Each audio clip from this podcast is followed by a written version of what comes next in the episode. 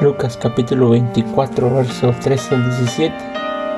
Ese mismo día, dos de los seguidores de Jesús iban a Emaús, un pueblo a 11 kilómetros de Jerusalén.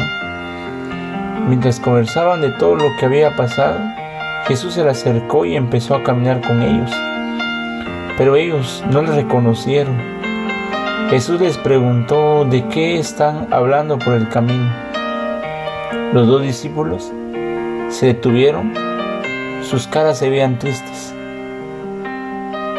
Quizás hemos atravesado situaciones similares donde nos sentimos tristes o solos, o quizás abandonados, pensando que a nadie le importamos, o hasta incluso creyendo que la vida ya no tiene sentido vivirla, o aun cuando recibimos alguna noticia desagradable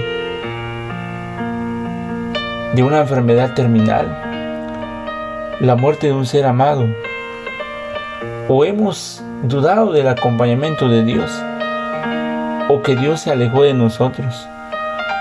No sé qué situaciones estés atravesando en estos momentos. Quizás piensas que la vida no vale nada o piensas que todo está perdido. Como humanos y aún como cristianos podemos tener miedo o dudas.